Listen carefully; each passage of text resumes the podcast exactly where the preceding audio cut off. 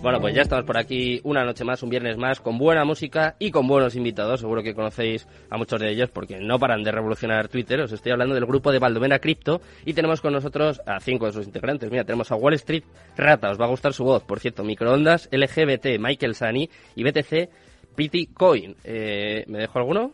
No, estáis todos, ¿no?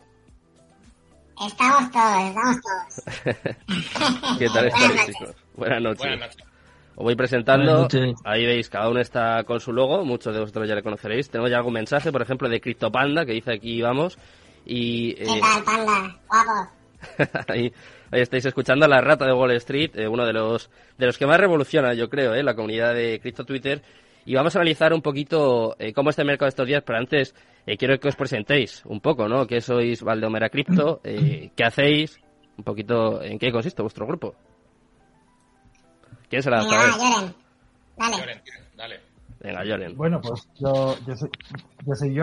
Eh, nosotros como, como grupo eh, llevamos unos cinco meses, ¿Mm? ¿no? Más o menos, ¿sí, chicos. Sí. Eh, Sí, sí. en el mundo cripto yo llevo dentro de Twitter un año, hemos cumplido ahora. ¿Mm? Y, y- y luego en el tema de inversiones y demás, pues ya hace unos años en, en mercados tradicionales y en criptomonedas un par de años, con altibajos, pero bueno, ahora ya metidos muy de lleno en el- este mundo, eh, la verdad es que eh, contento y, y siguiendo, y seguimos creciendo. ¿Mm?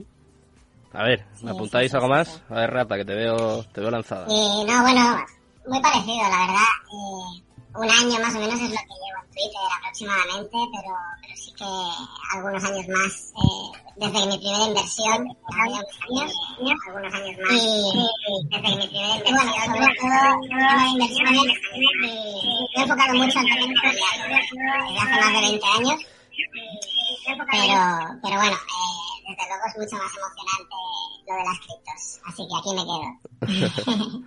Antes de nada, eh, quiero saber por qué os metisteis en el mundo criptos, porque algunos lo comentabais, ¿no? Que venís de, de la inversión tradicional, y por qué os dio por montar este grupo. ¿Tenéis cosas en común? No sé, alguna manera de pensar, de operar? ¿Cómo Sí, fue? sí, sí. Hay Bueno, historia, hay eh, historia ahí. Twitter, Twitter, es Twitter. La historia es Twitter, ¿no? Al final encuentras gente que, que es de tu, de tu misma línea, con la que concuerdas, eh, con la que te llevas muy bien, eh, con la que tienes cosas en común y, bueno, todo una cosa lleva a la otra, ¿no? Yo creo, va surgiendo. Eh, yo el primero que conocí fue a, a Mike, seguidamente a, a Joren, al, al cohetito, Mm. y al microondas, o sea que, bueno, y al final, pues, se abre un privado, se abre un grupo común, y, oye, ¿por qué esto, por qué lo otro? Y al final una cosa deriva a la otra. Y la verdad, hace poco publiqué un mini hilo, la locura de Baldomera, ¿no? Una locura que se hizo realidad, y es, es así, es, todo fue como, como jugando, como jugando, y, y bueno, al final va tomando forma y todo tiene un poco de sentido. Incluso, pues, bueno, ya luego lo hablaremos un poco más a fondo, incluso pues sacando nuestra colección de NFTs. O sea que muy guay, la verdad que muy guay. Eso nos lo vais a contar un poquito más tarde, ¿eh? vamos a saberlo un poco, pero eh, hay algunos espectadores ya, seguro que algún oyente también, que dice, oye, pero esa voz es real. Está la gente alucinando un poco. Si es tu voz, ¿no, Rata?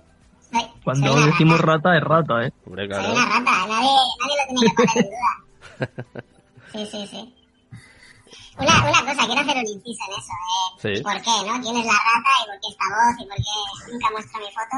Venga, cuéntanos. Cuido muchísimo mi privacidad, es algo que me obsesiona, o sea, mm, y, y eso me lleva también al tema, al tema Bitcoin, cripto, etcétera, ¿no? Es algo que, que bueno, que el tema privacidad está de lleno en esto, en esto ¿no? Eh, bueno, siempre estoy buscando pues el tema de los KICs, eh, maneras de, de, de ser lo más privado posible Mm. y obviamente pues no es que me refugie de nada, simplemente es, es mi personaje, es mi privacidad y bueno, ya está, soy una rata.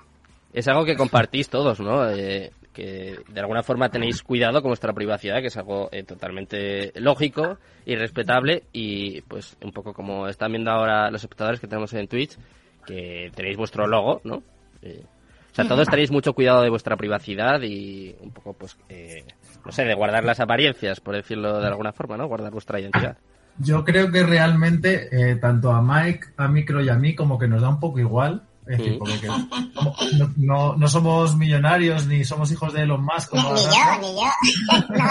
no, no, no, pero bueno, como la rata tiene este, este rollo de anonimato y tal, creo que queda bien un poco en el grupo, pero no, no nos negamos a, que algún día podamos dar la cara. Ah, sí, a mí, a mí la verdad es que no me importa mucho. Además, no descarto que que en pleno programa quite la ¿Ah, Venga, hacéis reveal. Toma la careta. imagínate, Sergio, y todo el que me escuche, hasta qué punto ninguno de estos, de mis compañeros con los que tengo una confianza tremenda, de verdad, y, para mí son mucho más que, simplemente socios, compañeros, llamémoslo como queramos, son amigos para mí. Ninguno sabe ni mi nombre real ni me ha visto. O sea, esto yo me lo tomo muy en serio. Mm, muy importante guardar la privacidad. De hecho, ahora después vamos a hablar eh, todo lo que ha sucedido con Terra, con Luna, pero justo eh, viene totalmente a colación. No sé si habéis visto la noticia de que la esposa de Edo ha tenido que pedir ayuda a la policía, eh, porque estaban eh, tocando a su puerta, pero literalmente. Y claro, veo por aquí espectadores que le están diciendo, Panda, por ejemplo, dice, Cristo es descentralización y privacidad. Hay otro que dice por aquí también que la privacidad es muy importante y es un poco eh, por lo que apostéis vosotros y es una cosa totalmente lícita. ¿eh? O sea, yo eh, me acuerdo que lo comenté con Joren y a nosotros nos da exactamente igual. Siempre que no tengáis nada que esconder, que no creo que sea vuestro caso, ¿eh? porque os veo muy activos siempre en, las redes sociales y no, no creo que vaya por ahí. nuestra privacidad, o la mía por lo menos, va unida a, mi imagen personal, a, mi, a, mi, a quién soy en la vida real, pero me muestro tal y como soy tal vez me suelto más que en la vida real. Realmente aquí soy como soy yo, mucho más que, el que me conozca del día a día. O sea que yo, tengo, yo, tengo la sospecha, yo tengo la sospecha de que Rata lleva todo el tiempo así, desde que empezamos, porque creo que es una persona relevante, a lo mejor. O sea, relevante. lo todos lo creemos. ¿Sí? Relevante me refiero que si enseñara la cara la voz o lo que sea, la conocería. al menos por, por, donde vive. Por donde vive te conocería todo el mundo. Es el pequeño Nicolás. Hay teorías ya por aquí. ¿eh? Y es lo que no quiere. Eh, pues la sigue. El pequeño Nicolás la sigue. ¿eh? ¿Ah, sí? sí, no, no sé. O sea, que, o sea que no somos lo mismo. nada que ver, nada eh, bueno, contadme un poquito la historia del grupo. Me lo decís al principio. Ahora ya nos podemos analizar el mercado, lo que ha pasado con Terra, eh, repasamos toda la actualidad. Pero eh, yo quiero saber eso, cómo, cómo fue la unión y cómo se está yendo también en, vuestro grupo privado. Pues tenéis una comunidad enorme. Sí, el grupo privado está en, vías de lanzarse, ¿eh? O sea, posiblemente la semana que viene lo abrimos. Ah, qué bien. más que nada, lo que, lo que siempre hemos Perdonad, ¿eh? Si tenéis que hablar, cortadme. Yo hablo mucho. Hablas cuando Estamos hablando. Habla, habla, Vale. Pues eh, todo, todo empieza porque, bueno, llevamos... A ver, yo, por ejemplo, empecé en 2017 y me llevé un palo muy gordo. En esa época no había cobertura de Twitter ni gente que me ayudase. Eh, me llevé un batacazo tremendo. Hmm. Eh, me comí un, me comí el 2018. El que ya, el que, el que lleva un tiempo lo sabe de lo que estoy hablando. Entonces, eh, sí que es verdad que mediante Twitter hay, mucha, hay, muchas cosas negativas, pero hay muchas cosas positivas, ¿no? Y, la idea de Baldomera es ayudar, es que es eso. Es, eh, no, no a nivel super mega técnico, sino más bien a gente, pues, que también, ¿eh? Que también, pero sobre todo a gente novel que llega, que no sabe lo que es esto. Ostras, poner un poco de pausa, decirles por dónde empezar, cómo hacerlo, eh, matizar mucho el tema psicológico. Entonces, eh, bueno, creamos dos grupos. Uno es el, el off-topic, por decirlo de alguna manera, que es la comunidad de, Twitter, que entren allí, hablen y nos riamos y de todos los temas. No hay que ser simplemente cripto ni nada. Luego tenemos un grupo que es la pizarra, ¿no? La pizarra de Baldomera, donde allí es 100% cripto y, y, bueno, hay análisis y trading y además todo gratis, ¿no? La idea es el conocimiento gratuito, que la gente tenga acceso a él. Sí que es verdad que ahora dirás, ostras, si el grupo premium este que vais a sacar y tal, obviamente eh, el, el, el, tiempo empleado, el tiempo es el, activo más valioso que existe, ¿no? Y el tiempo empleado, si, si ya pasan los límites, todos tenemos nuestros trabajos, nuestras vidas y, y nuestros quehaceres, si al final tienes que dedicarle más tiempo, eh, pues obviamente esto se tiene que recompensar de alguna manera, ¿no? Manteniendo los, las otras dos vías gratuitas, ¿eh? En todo momento. Es decir, es que esto es un plus, es una masa más. Ahora que hablen un poco mis compañeros. He leído por el chat algo de Cere, comprar Cere. A ver, ¿quién habla? ¿Quién se lanza ahora? Vale, venga, hablo yo. Venga. Pues nada, básicamente lo que ha dicho la rata y luego, pues, hablando también un poco que no me he presentado. Mm. Pues yo, eh, yo soy un mileurista que hace poco más de un año no tenía nada de educación financiera, o sea, cero. Y la verdad es que oí hablar de Bitcoin sobre el 2016, 2017, que valía unos 600, 700 euros o así. Madre mía. Y me puse a investigarlo y tal, pero por una cosa o por otra lo dejé. Y en abril del año pasado, con todo el FOMO del A- el ATH de, de los 69.000, Mm. entré, entré. Pero tuve la suerte de seguir a, a gente que sabe mucho de esto y enseguida entendí lo que era Bitcoin y a lo que venía. Y eso pues me ha hecho que desde el año pasado a mí yo- las caídas que tiene, todo eso es que es que me, o sea, nervios cero porque porque sé que va a volver a subir, Mm. que es un mercado que está manipulado, que solo va a haber 21 millones y que hay gente con mucho dinero y poderosa que no, no va a permitir que yo tenga que yo tenga Bitcoin. No. Entonces, ¿qué hacen? Intentan manipular para, para que la gente se asuste, suelte sus bitcoins y luego ellos los adquieren a... Eh, eh, la, caí- la, la caída esta de estos últimos días es tan fuerte, en realidad, si miras los datos, eh, han, o sea, se ha movido un 0,0 no sé qué bitcoin. En Hmm. la caída esta. O sea, son miles de bitcoin, pero en porcentaje del total no es nada. Y parece que es que no hemos ido a, a cero. Nos hemos hundido. El, el 65% del Bitcoin que hay, el 65%, no se ha movido en un año. O sea, no se ha movido porque lo tiene gente que es para, para holdearlo años. Entonces esa gente, claro, intenta manipular para... Y nada, básicamente eso, que he tenido suerte de conocer la gente de, para saber eh, el activo, conocerlo y ser inmune a todo ese tipo de manipulaciones y de intentar acumular lo máximo posible. Que eso también es un problema que veo ahora que la gente, la gente nueva que entró el año pasado, como han entrado en un mercado que todo ha subido, parecía que a todo lo que compraba se iba a la luna y tal, ahora que están viendo que todas las altcoins han perdido un 70, un 80, un 90%, están asustados. Pero es porque no han conocido un bear market, Claro. ni, ni, un, ni un bajón grande.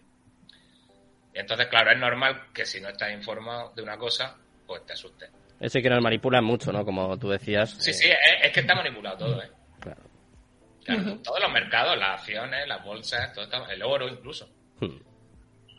Totalmente. Si no el, oro, si no, si, si no el oro valdría 10.000 dólares o 20.000, no 2.000. ¿Por qué siempre vale 1.800 o 2.000? Porque está manipulado. Hmm. Sí, sí, estoy de acuerdo. Entonces, eh, básicamente, para recopilar, eh, la idea de Valdomera Crypto es ayudar y crear comunidad, ¿no? Básicamente, como que teníais principios, valores un poco así en común. Y además, en este mercado que, como estabais contando, es muy volátil, es muy complicado y hay que, hay que saber mucho. Y es muy importante un poco la labor que hacéis vosotros, ¿no? De hacer piña y de, de educar, que es un poco lo que intentamos aquí desde el programa. No sé si lo conseguimos o no, pero bueno, por lo menos intentamos, ¿no? Echar Sí, una sí. mano y ayudar, Claro que sí. que ya de Claro por sí es bastante difícil esto, ¿no? Bien. Claro, es que al final eh, yo creo que un 70%, 80% es psicología. Hmm. Porque, porque tú puedes saber mucho de análisis técnico, hacer un análisis de puta madre, lo que quieras. Pero si en el momento de darle al botón mm, te, te- tiene el hormigueo ese y el sentimiento de, de pensar lo que, no, no objetivamente lo que puede pasar, sino lo que tú quieres que pase, o el sentimiento de, ay, estoy dejando de ganar, que se me escapa, o ay, que se me va a cero.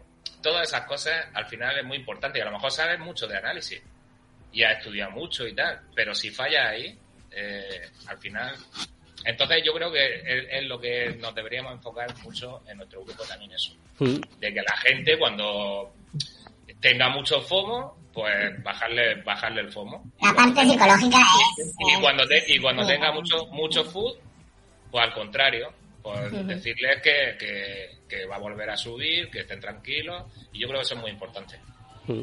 Incidís mucho en... Dile, habla, habla, perdón. Micro.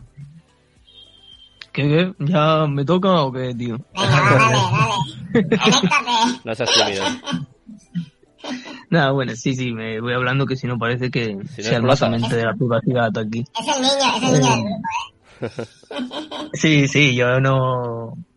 No, yo muy, muy poquito, de hecho, en, eh, en tema cripto, en tema de inversiones en general, mm. porque, bueno, yo empecé en esto mm, porque me gustaba mm, economía, ¿no? Y mirar las típicas eh, movidas de, de, cómo funciona macroeconomía y este tipo de eventos.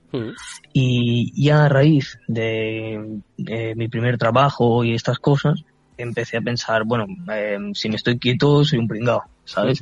Y empecé a buscar y rebuscar y bueno, de poquito a más, empezando lentamente por bolsa, ETFs y cosas muy tranquilas. Y desde el principio que pensaba, bueno, Bitcoin eso es demasiado volátil, no sé qué, no sé cuál. Pero una vez fui agarrando experiencia y empecé a leer un poco, a informarme más poco a poco, pues le metí un poco en spot. Y luego me gustó lo que veía, que era muy dinámico y, es más entretenido que la bolsa, la diversión aquí es mucho mayor y ya está, y poco a poco, luego un poco de futuros, DeFi, NFTs, cualquier cosa. Y al final yo creo que he tenido suerte en ese aspecto porque he hecho las cosas muy progresivas y he tenido un avance bastante progresivo y me ha dado experiencia relativamente rápido. Que ese es un problema que suelo ver mucho, que la, la gente se tira de cabeza. Y lo podemos ver mismamente con, es un ejemplo perfecto, lo que ha pasado con Luna. Hmm. Y es un ejemplo perfecto también para ligarlo con psicología, con gestión de capital, de riesgo, todas esas cosas. Porque hay gente que, eh, lamentablemente, se ha quitado la vida pues porque estaba sobreapalancado en inversiones en Luna, hmm. mm, con deuda y, y cosas así. Y claro, eso le ha, le ha un montón.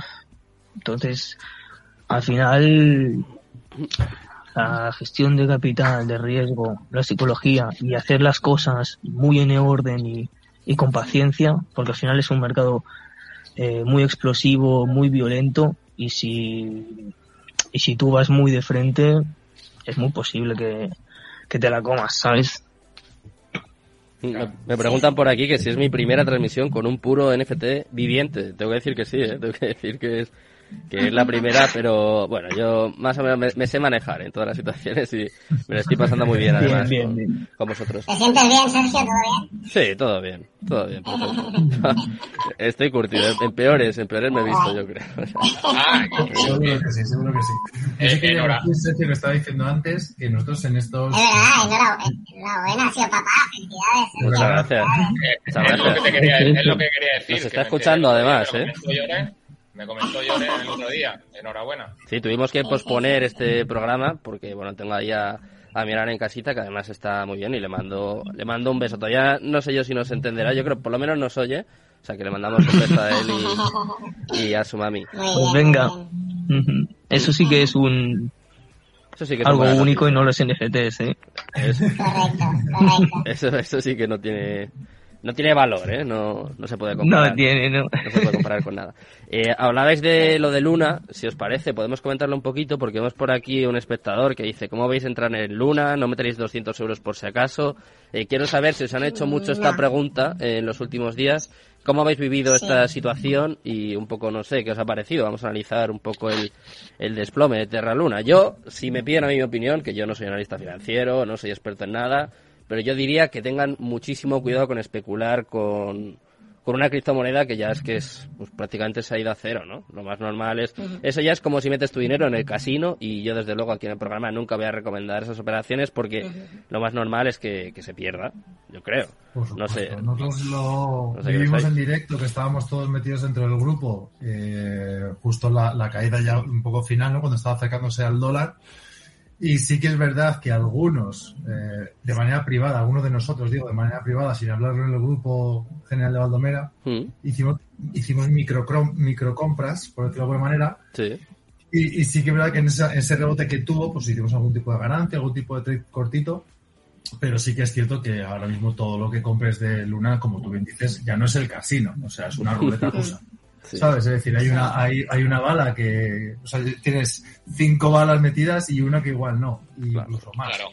Se ha, convertido, en, se ha convertido en un meme. Ahora mismo ya se ha convertido en un meme porque tiene. No sé si tiene. Sí, sí, ahora sí, si quieres entrarle a Luna, entrale a Shiva. ¿sabes? Claro. Ahora, ahora, ahora, ahora todo el mundo, a Luna, ahora, ahora todo el mundo tiene millones. Tiene, tiene millones de. Todos son ballenas ahora mismo en Luna. Entonces ahora mismo tiene, no sé si tendrá los mismos ceros que Siva ahí, no, pero por ahí, por ahí. Estoy buscándola justo, ¿eh? Es un, es un riesgo. Sí. Y... Y, yo, y yo creo que ha pasado esto por la avaricia del tipo este, del Dukwon. Sí, que además se mofaba un poco, ¿no? De, de otras stablecoins, como por ejemplo DAI, que iba a morir, y madre mía, al final le ha explotado en la cara, ¿eh? Todo ese... Han ido, han ido, han ido a por él y, y BlackRock lo ha hecho, vamos, sí, al final, o sea, fíjate si es, brutal esto, que la gente dice, no, las ballenas, no sé qué, no sé cuál, y a algún un proyecto tan potente como era Luna, en cuestión de días se lo han bajado a la miseria. Entonces, eso es, yo creo que es un buen ejemplo para dimensionar lo pequeños que somos en este mundo, ¿sabes? Claro. Es que, es que BlackRock tiene dinero para comprar todas las, 29.000 criptos que hay varias veces. Y incluso, incluso, los 19, incluso los 19 millones de Bitcoin que hay tienen dinero para comprarlos todos. A ver si va a ser rata y por eso se pone esa voz, ¿eh? Esa, gente es muy potente. Entonces, Mis satoshis no los comprarán, ya te lo aseguro claro, claro, eso digo yo. Pueden comprarlos, pero tengo que venderlos para que me los compren, ¿sabes? Claro, sí, pero para eso ya están las noticias negativas, vende, lo tiro al precio. Claro, claro. Sabe que me asusto, da, y para eso está eso. Pero vamos, que BlackRock lo ha hecho de miedo. Mira. pide un, préstamo de, de, de 100.000 bitcoins, le dice al Ducón este, oye, te doy 25.000 bitcoins, así bajo mano, sin off the book, ¿no?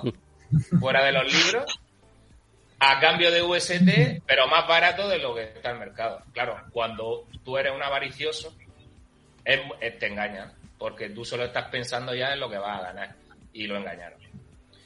Y, y mordió el anzuelo totalmente. Mira, tenemos aquí un espectador, eh, Cristo SM8, que dice que él tiene una opinión diferente sobre lo de Luna, lo voy comentando aquí. Dice, si en Luna hacen un V2, limitarán el supply y te darán el porcentaje de tokens pertenecientes a tu saldo actual en Luna. Todavía hay gente que tiene esperanza. Estaba buscándola mientras ibais hablando.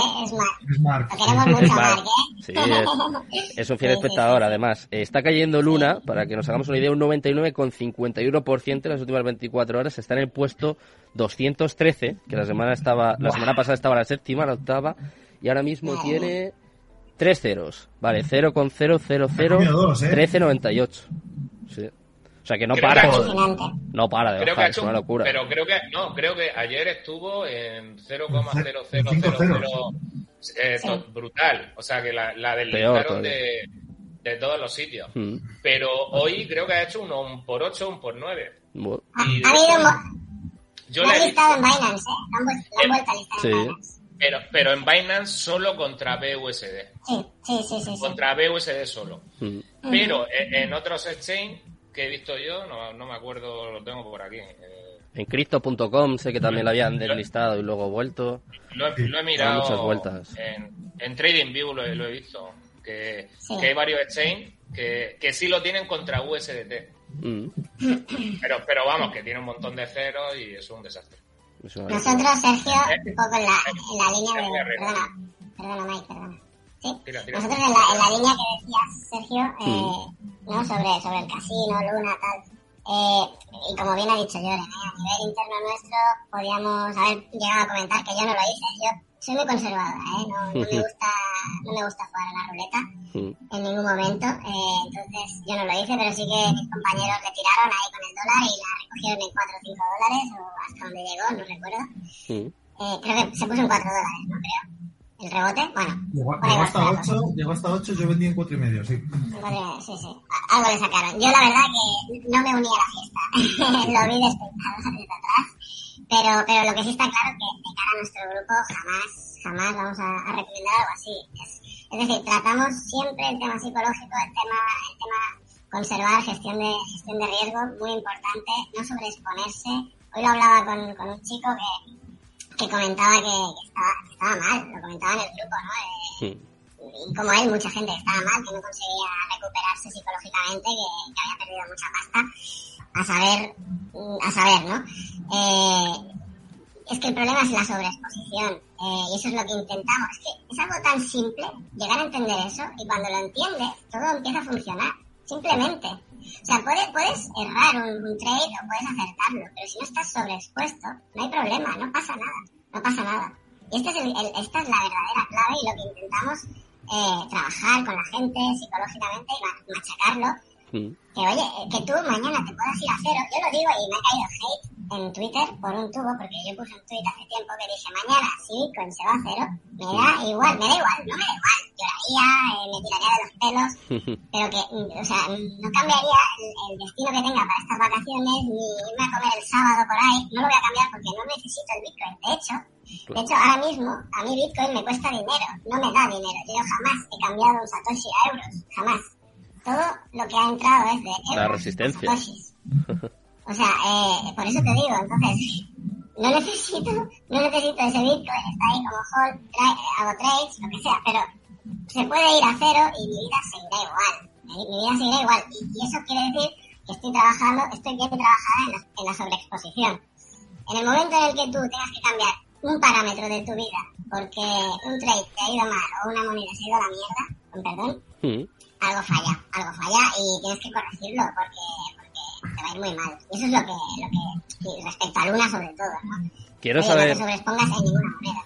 Si me permitís, eh, quiero saber un poco, eh, primero, vuestra opinión sobre cómo ha gestionado, en este caso, eh, Duo Kwon o todo el equipo de Terra esta, esta situación. Primero, si pensáis que lo han gestionado mal.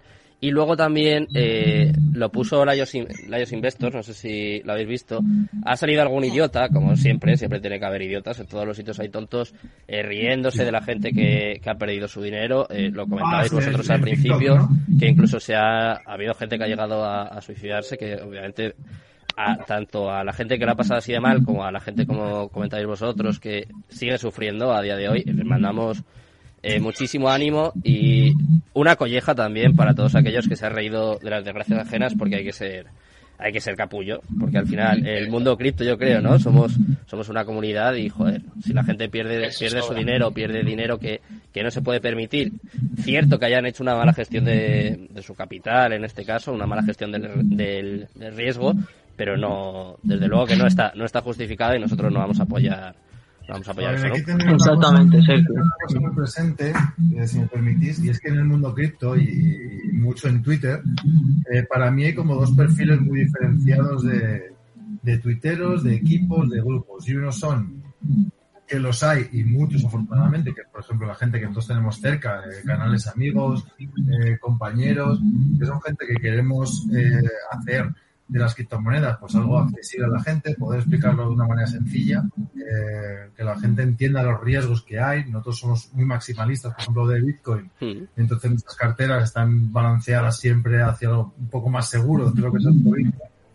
Pero luego, por ejemplo, hay otra, otra parte de, de todo este criptomundo que son eh, vendehumos, eh, magos, eh, gente que, que aunque tenga avatares parecidos a los nuestros y nombres irreales, se dedican a promocionar el FOMO, a decir que esto es un mercado que puedes hacerte millonario en, en un mes, que, que, es muy sencillo. Y a lucrarse, que, a lucrarse de eso, de que es peor todavía. Eso es. De eso la gente que no tiene ni idea. Lo que provoca, eso lo que provoca que luego salga en TikTok un vídeo de un tío riéndose de la gente que ha perdido su dinero, porque no tienes corazón ni antes ni después. Entonces, aunque, aunque nosotros eh, económicamente, pues, sé que a mis compañeros no nos ha afectado y a mí tampoco, Hmm. en el grupo, pues eh, ayer, estos dos días, lo hemos estado hablando de una manera como muy, muy cercana con nuestra gente. Eh, hemos hecho las mismas gracias, las mismas risas, porque es un canal súper, súper entretenido. Hmm. Y gente que nos decía, oye, ¿cómo puede ser que en una situación en la que el mercado se está yendo al carajo, eh, vosotros mantengáis este buen rollo y esta, y esta forma de trabajar. Oye, pues, pues nosotros primero tenemos una gestión del riesgo adecuada, aunque, aunque evidentemente todos hemos perdido cantidad de, beneficios o, de, estar mejor a estar un poco peor, pero al final nuestra gestión del riesgo nos ayuda que psicológicamente, eh, oye, pues no nos afecte. Y como dice Rata, es decir, el dinero que tú tienes invertido en cripto no es el dinero que vas a usar para el alquiler, la luz o, comer. Entonces lo que hacemos es una comunidad de apoyo, de estar todos juntos, intentar hacer eh, crecer, enseñar al que no sabe. El otro día preguntaba a un chico, oye, no tengo ni idea sobre esto. Y decimos, oye, aquí todos nacimos, todos empezamos desde cero y no hace tanto. Y esto se aprende preguntando. Entonces, eh, hay que respetar a la gente que quiere hacer las cosas bien, apoyar a los canales como Lean Investors, como tú has dicho. Gente que hace las cosas muy bien, hay muchos canales en Twitter. Y que la gente no se deje llevar por los vendehumos ni por las promesas fáciles. Eso es. Y una de las promesas fáciles, por ejemplo, para mí es el, protocolo de Anchor que tenía, que tenía Terra para, para hacer un staking al 20%, que la gente metía su dinero ahí y luego, claro, cuando desaparece, se sorprenden. No, es que a ver, no te dan nadie en el mundo. Claro, no te dan 20% y tú piensas que esto es lo más seguro del mundo. Pues no, ¿sabes? O sea, no. Algo había raro. Y claro que había raro. Era un Ponzi de manual. Y lo que está haciendo ahora Tron, porque Tron me parece que ahora estaba sacando un 30% de API, ¿no? Que también huele huele mal. Y después de esto... cuando, ofrecen tanto, cuando ofrecen tanto, es que mm, huele a Ponzi. claro. Porque nadie, nadie da las cosas porque sí, gratis. Claro. Nadie. Sí, parece que no hemos aprendido la lección encima, ¿eh? después de vivir todo esto de Terra, en lugar, no sé, de aprender un poco, intentar hacer las cosas un poco mejor, pues parece que volvemos a caer el mismo error, o sea que vamos, muchísimo, muchísimo cuidado ¿eh? a todos los espectadores, a todos los oyentes, a toda la gente del grupo de Valdomera Cripto con estas cosas que, que son muy, muy peligrosas siempre. Eh, quiero saber... Dime, dime. Ay, perdón, no, habla, no te un, un, apunte solo. Eh, que yo a la gente le diría eso, que todo lo que pase de un 10%, lo que pase de un 10%, ni que se olvide. Ni de un 10 para abajo. De un 10 para abajo y casi seguro que no habrá problema. De Ponzi o de, o de estafa o lo que sea. Mira, tenemos por aquí a Crypto Babies. Dicen que llegan en 15 minutos. Nos van a Siempre está conduciendo. Siempre está en la carretera. pues ahora vendrá con nosotros y nos va a comentar también ¿eh? vuestra vuestra colección de NFTs, que, estoy deseando también saber un poquito más. Pero quiero que me contéis también eh, cómo veis el mercado, porque claro, este escándalo, este desplome de Terra ha afectado al mercado cripto en su totalidad. Eh, Bitcoin ha caído pues prácticamente un 17% en la última semana. Ya han salido también los listillos, la gente que tenía ganas al mundo cripto diciendo pues lo de siempre, ¿no? Que es un Ponzi, que es una estafa piramidal, que Bitcoin se va a ir a cero. Lo mismo que llevamos escuchando ya los últimos 10 años, que hasta aburren un poco, pero eh, es verdad, ¿no? Esta última semana el mercado eh, se ha desplomado, está mal. Eso sí, hay que decir que después de la pandemia, después de la guerra de Rusia y Ucrania, pues a pesar de todo, Bitcoin sigue manteniendo los 30.000, que a mí me parece una cosa increíble. Y bueno, no sé, quiero, quiero saber un poco vuestra visión del mercado cripto. ¿Cómo lo veis a día de hoy y qué pensáis que puede pasar un poco en, en las próximas semanas? Dale, micro. Micro, quita el micro. Eh, sí, no sé, eh, me ha salido como que se desconecta el micrófono o algo así. Pero, no, sí, sí, a ver, o sea, el tema es que ya veníamos, ¿no? De una situación jodida. Mm, macroeconómicamente. No es que se haya caído criptos, que ha caído todo. Bueno, ahora hemos caído un poco a, destiempo. Mm pero al final estamos viviendo todos en el mismo mundo, sea blockchain, sea metaverso, sea lo que sea. El SP lleva seis semanas, seis semanas consecutivas en negativo también, ¿eh? el SP500. Eso es, eh, sí, sí, sí, o sea, cuidado. ¿eh? Lo que está pasando es una barbaridad y no sé, es, algo muy fuerte y, ya lo de Luna fue fue increíble, ¿no? Yo lo viví como un evento de esos de... Histórico. Como para mal. Sí, como eso. Si le peta un vocal en la cara, ¿sabes? Bueno, sí, sí, el mercado. Eh, eh, yo hace tiempo que estoy jugando muy conservador también, porque sí, porque tenía mis, bueno, mis hipótesis más tirando a bajistas y digo, no sé lo que va a hacer, pero lo que no quiero hacer es entrar, porque me parece muy arriesgado, ¿sabes? Eh, especialmente porque a mi hipótesis de esas de al season y dominancia y luego y ahora veremos otro pum no me tenían fundamentos porque la fuerza de Bitcoin eh, no la hallaba por ninguna parte Bitcoin es un activo que cuando quiere, cuando él quiere, hace lo que sea. Da igual cómo esté el mercado, da igual lo que esté pasando, se vuelve el rey, se desmarca y empieza a hacer lo que le da la gana, ¿vale? Y puede subir un montón. Sin embargo, para hacer eso necesita fuerza, necesita tener una relevancia en el mercado cripto, eh, la dominancia, por ejemplo, estaba por los suelos. Y tú no puedes eh, tener estos movimientos o que Bitcoin se desmarque y empiece a moverse como él quiera si lo tienes en la mierda en su propio mercado, porque las sales lo están batiendo a la mínima que da señales de subir eso debilita muchísimo a Bitcoin y no te permite hacer esos movimientos al alza que se pronostican. Y también cuando ya está tan baja esa dominancia y, y las sales van subiendo y bajando y haciendo movimientos bastante volátiles, tampoco puedes tener una al season per se, porque no te queda liquidez en Bitcoin de pasar a alza. Hmm. Y eso lo sumas a un mercado que está más o menos bajista y que no está entrando tanta gente nueva. ¿Y qué es lo que pasa? Pues que es un escenario bajista, es un escenario de que falta fuerza. En general falta fuerza a casi todo. Y esa fuerza, cuando no puede aguantar, pues nos vamos para abajo. Y ya está, no, no hay tampoco tanto más. Entonces yo en lo personal sí que he ido reduciendo un poco exposición, sacando algunos beneficios y cosas de hall que las dejas, porque pues las dejas y ya está. Y bueno, eso es un poco como, como yo lo veo, que recesión y es lo que hay, y apechugar. ¿Lo veis todos igual? ¿Estáis de acuerdo todos? Yo, quiero, quiero, añadir que tengo una, una, ciertas teorías de conspiranoicas que a mí me encantan un poco. y es que pues eh, la caída de Terra está orquestada por, por grandes, como ha explicado muy bien Mike, la por grandes, eh, ¿no? Parece que están ahí detrás grandes fondos, ¿no? Eso es, eso es. Entonces, eh, al final tengamos en cuenta que, la Fed, que al final es, el, es el, el, agente más importante detrás de todas estas regulaciones que quieren hacer, siempre dice que las criptomonedas, que vale, ok, que la gente puede jugar con su dinero como quiera, pero siempre, siempre comenta que, que no le gustan las stablecoins, ¿no? Que al final, mm. eh, por, porque, porque ellos lo que entiendo que ellos lo ven de, oye, si nosotros queremos sacar un dólar digital y queremos que, el mundo entero compre nuestro dólar digital, igual que han comprado durante décadas el dólar físico, eh, si hay stablecoins que no necesitan, eh, digamos, eh, depender de la FED o depender de eso, eh, la Fed lo que ve es que al final estas empresas eh, pueden ser una, una, una, competencia. Y de hecho lo es. Hay países que en vez de tener dólares, como pues la gente argentina, la gente de Venezuela, en vez de tener dólares o tener su moneda, eh, lo que hacen es meter su dinero en, en, stablecoins, lo meten en staking en ancho al 20% y le está generando unas rentabilidades brutales.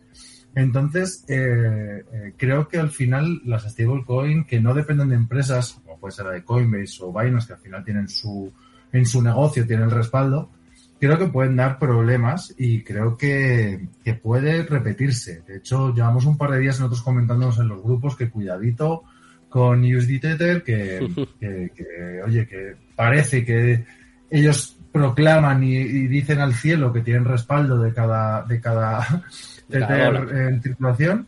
Pero luego al final no son nada claras, es decir, no permiten hacer según qué cosas, los papeles que presentan son papeles, no son dólares, y, ayer ya se vio bajar del dólar a los 93 eh, centavos, que hmm. eso no había pasado, ¿sabes? O sea, entonces entiendo que hay agentes atacando a, esas monedas y que tengan cuidado a la gente porque lo de UST, aunque no sean los mismos, que son, es, es, es, logarítmica, que no es lo mismo, pero que puede repetirse, ¿sabes? Entonces, eh, yo para mí, yo particularmente nunca, o sea, no, no suelo tener dinero en stable, siempre hago todo paridad versus Bitcoin y, el, y mi liquidez la tengo en Bitcoin, ¿sabes? Porque al final Bitcoin lleva 10, 11 años, nunca, nunca ha fallado, nunca se le ha podido eh, hackear, entonces al final dentro del mundo cripto es lo más seguro que tenemos, bueno, dentro del mundo cripto y fuera del mundo cripto, es lo más seguro, es como tener un lingote de oro en tu casa, y, es la garantía. Entonces, bueno,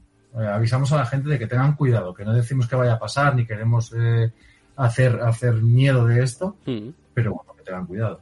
Es una de las estrategias que tenéis vosotros, porque justo os quería preguntar sobre eso, sobre formas de, no sé, de alguna forma de minimizar daños, de estar protegidos. Eh, todos lleváis un poco esa estrategia, no metéis tanto el, líquido en stablecoin, sino que un poco como, como estabais comentando, lo acumuláis en satoshis o no sé, contadme un poco estrategias para ayudar un poco a la gente que no se fía de stablecoins que tiene sus motivos ¿eh? después de, lo que hemos vivido.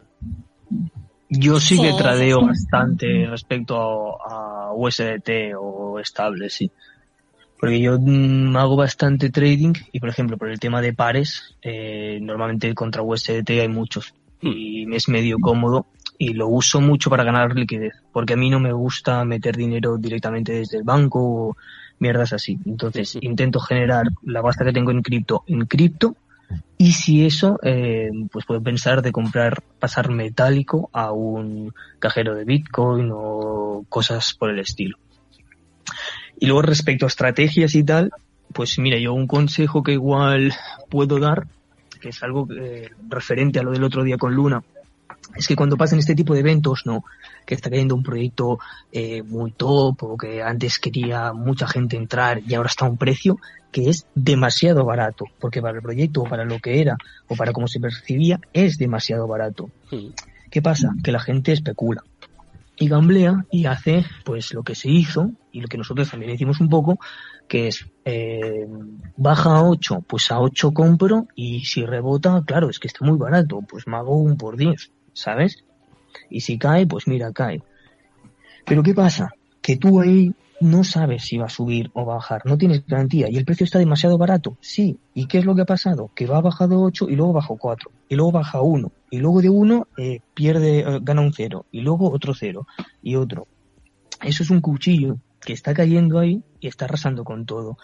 Y es muy difícil predecir en este tipo de, eventos cuándo va a rebotar. Y lo que acaba sucediendo es que uno dice, bueno, meto y si sube gano y si no, pues mira, pierdo eso. Pero pierdes y luego como sigue estando más barato, vuelves a meter. Entonces ahí hay que tener una gestión de capital muy importante o eh, a especular de otra manera, que es buscando el rebote. Si yo creo que va a tener un rebote, lo que tengo que hacer no es decir, pues me gusta este número y pongo una orden aquí a ver qué pasa, ¿vale? Y ya es una situación en la que no deberíamos tradear, ¿no? Un poco por sentido común, pero si lo vamos a hacer, realmente lo que hay que hacer es eh, meterle ganas, estar delante de la pantalla y estar buscando un rebote. Y cuando veamos algún símbolo de rebote o alguna noticia o, o que empieza a hacer algún retest por encima del dólar o cosas así, entonces ahí podemos plantearnos entrar. Y buscar ser de los primeros en entrar en ese rebote que, que ansiamos. Porque el rebote se puede dar en 8, o se puede dar en 4, o se puede dar en 0,015. Hmm. Pero si nosotros hemos entrado en 8 y el rebote se da en 0,015, da igual, perdemos todo. Entonces, eh, ese es yo creo un, un, tip que puedo dar yo que no es tan fácil como tirar una orden y esperar a que suba. Hmm. Puede ser, ¿no? Pero es muy arriesgado y al final si esto, este tipo de especulaciones para sacarte un un por 10 con estas locuras, quieres hacerlo bien, es estar delante de la pantalla, tragando gráfica y, buscar una posición para subirte el primero. Mm, estoy, estoy de acuerdo contigo, microondas. A ver, Rata, que... Eh, no, lo que quería... Yo sí que, precisamente, yo sí que traigo con, con Bar Bitcoin. Eh, para mí, como dice Lloren, es, es, lo más seguro que existe. Eh, y, y, luego sobre lo que dice microondas, sin quitarle razón, quiero, quiero incidir en que es algo eh, personal suyo de cómo él lo hace. Eh, de cara al grupo Valdomera, nosotros, repito, somos súper conservadores. La estrategia que tenemos, a ver, pues todo puede fallar y ha fallado algunas veces, eh, pero es una, es una estrategia pues que, y la que, la que, bueno, para que la siga la gente, y es una estrategia muy conservadora, en la que, en la que no se busca hacerse millonario, pero se busca pues sacar trades en verde y, y, asegurar, ¿no? Que es de lo que se trata. Hmm. Y, y, bueno, eh, sobre todo eso, muy conservador. No estamos, eh, no estamos operando rebotes delante de la pantalla a nivel Baldomera, estoy diciendo, ¿eh? Obviamente. Hmm. Yo también me he puesto con microondas y, nos hemos puesto a hacer pues ese tipo de trade también, pero no es el que, no es el que predicamos, por decirlo de alguna manera.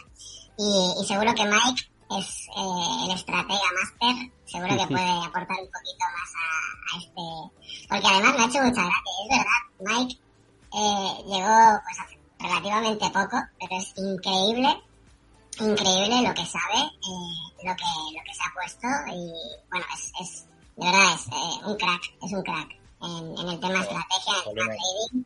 Para mí, yo lo tengo en el top. Lo tengo de, de, verdad, en el podio arriba de todo. Pues me, me, me, me, estás poniendo, me estás poniendo rojo. es, así, es así, Mike, no seas modesto. Menos, menos mal que me he puesto la ballena, si no.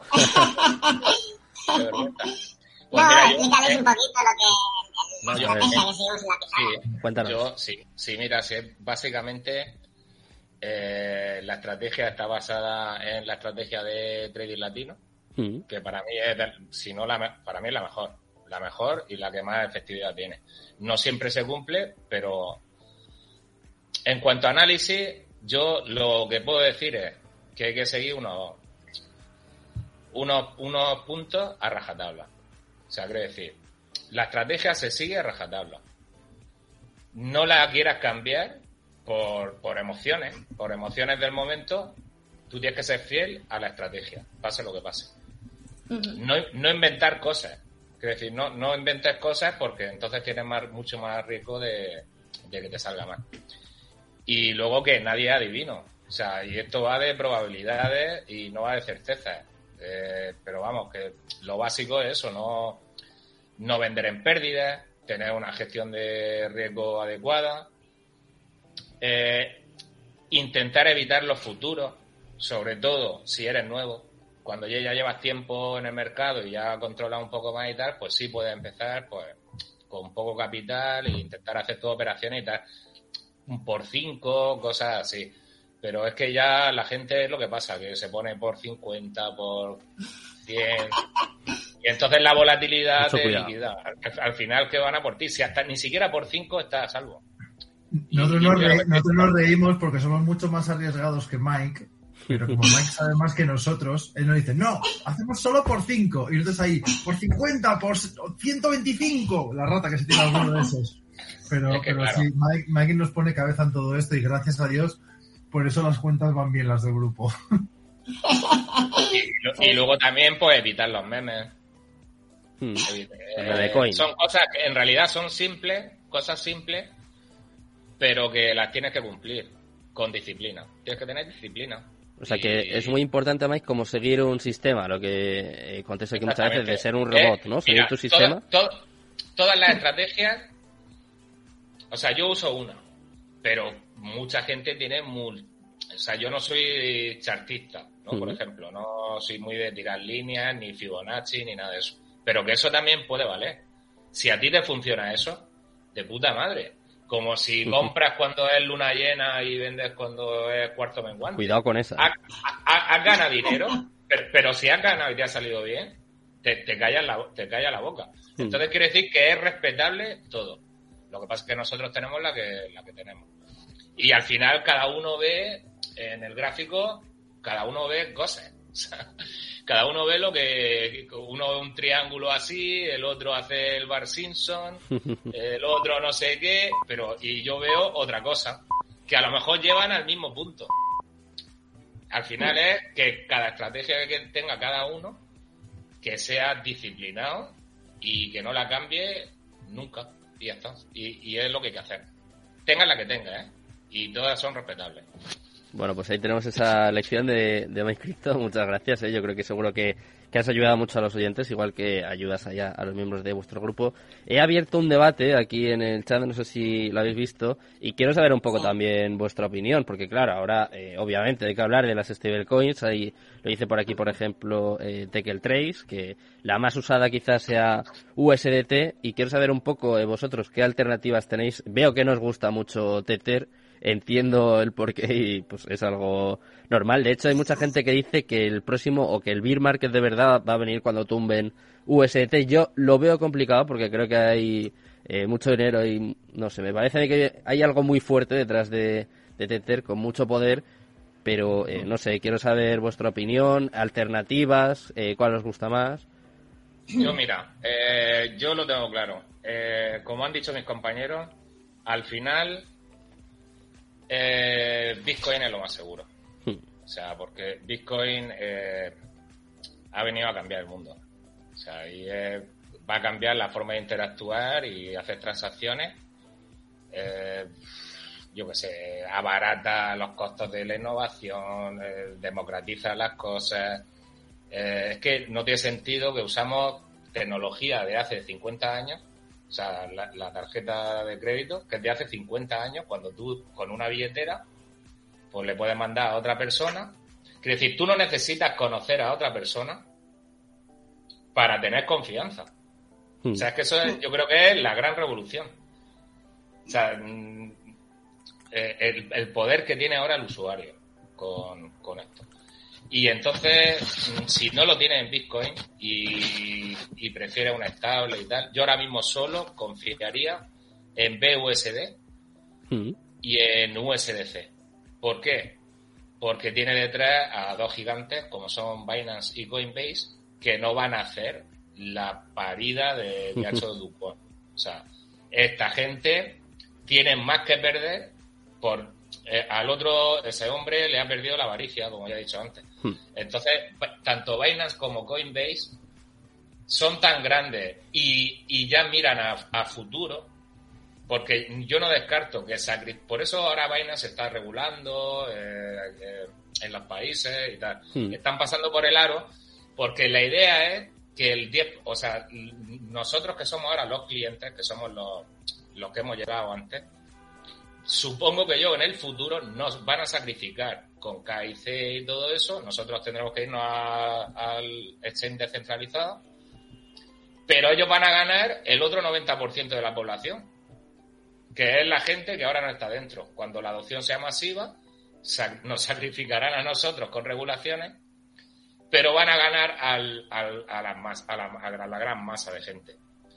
Entonces, yo no creo que tanto Binance como eh, Coinbase, por ganar un dinero eh, a corto plazo, eh, tiren por tierra eso. O sea, es, es, demasiado lo que está en juego en el futuro para ellos. Están muy bien posicionados. Y si para mantener BUSD y USDC tienen que perder dinero, lo van a perder. Y, y por eso no va a haber ningún problema, yo creo. Mm. ¿Estáis de acuerdo todos? Sí, sí, sí. Sí, sí yo... Es un, debate que tuvimos ayer, nosotros, entre nosotros. Sí, sí. Sí, o... micro, micro, micro. Por, por hacer un poco un inciso, sí, eh, primeramente concuerdo, ¿no? Completamente con que no es ninguna tontería mantener liquidez en Bitcoin y de hecho, eh, de eso se trata la adopción. De que Bitcoin se perciba como eso y actúe como liquidez y como moneda eh, corriente, ¿no? Y luego el tema de, Binance USD y USDC tienen esas empresas detrás y están respaldadas, especialmente Binance USD, por fiat directamente. O sea, eso es, pues, si tú tienes uno ahí, hay un dólar real detrás que vale eso. Entonces, como Binance no te haga un rug pull, eh, estás seguro. Luego Tether, que yo estoy un poco más en, no en defensa, pero más comedida en mi opinión respecto a Tether, es que bueno, es muy grande, los respaldos son dudosos, son dudosos y hay mucha está bastante escondido, es bastante confuso Sí, y es no está sé. nada parecido lo que hay detrás. No se dejan Pero- auditar ni nada. Sí, exactamente. Eso no me hace mucha gracia tampoco. eso es la parte que a mí no, no me convence. Demasiado ocultismo Claro. hay ahí, ¿no? Sobre todo con Sí, las auditorías. Exactamente, exactamente. Esa es la palabra, Sergio. Ocultismo. Hay bastante ocultismo detrás de Tether. Pero también es verdad que hay empresas grandes y fuertes comprando Tether. Y que Tether al final eh, tiene un mecanismo que serán respaldos más ocultos mm, o menos seguros o cualquier cosa, pero al fin y al cabo son respaldos. No se te va... Es muy difícil que se te vaya a cero. Con un paradigma como el que tenemos ahora, es muy difícil que se te vaya a, a precios ridículos como los de USDT. Entonces Tether no es mi moneda favorita, pero creo que hay demasiado alarmismo eh, respecto a Tether. Y eso lo que nos demuestra realmente es que el mercado está en pánico, porque está empezando a dudar de todo, a mover su dedo de aquí para allí, que no se siente seguro. Y Claro, eso es la verdad, esto es el verdadero fear and greed, el Es que ver no- que hay un pánico real, porque la Es normal. gente no quiere ni estables. Es que es normal, micro. Después de lo de Terra, es, norma- es normal. Porque a nosotros no nos afecta. porque sabemos que Bitcoin va a volver a subir y, que no va a haber problema. Pero tú imagínate una persona que ha entrado hace un mes que, que ve esto que ha pasado con Terra y con UST. O un año, ¿eh? eh, eh o un año, o lo que sea. O, que lleva tiempo, pero, pero no sea pero no se ha informado lo suficiente o lo que sea. Entonces ve esto de una moneda que está en el top 3, que se va a cero, y esa gente es que habrá perdido la confianza no solo en otras monedas, sino incluso en Bitcoin. sí, totalmente. Porque era el top 3. El, si el top 3 se va a cero, yo lo digo desde el punto de vista de la gente que lleva poco tiempo, que no sabe mucho y tal, se estarán cagadísimos. Porque si, si la top 3 se va a cero, pues que me dice a mí que Bitcoin o Ethereum no pase lo mismo. Y entonces, claro, hay mucho miedo. Pero es que luego ahí, o sea, el problema de la gente es que entra en todas estas cosas sin tener en cuenta los fundamentales de cada proyecto. Y al final, eh, excepto Bitcoin, todos, todas las demás monedas, todas, el 100% de las monedas, es decir, son centralizadas. Las pueden pintar más bonitas, las pueden pintar más feas, pero todo depende de las decisiones de una, dos o diez personas.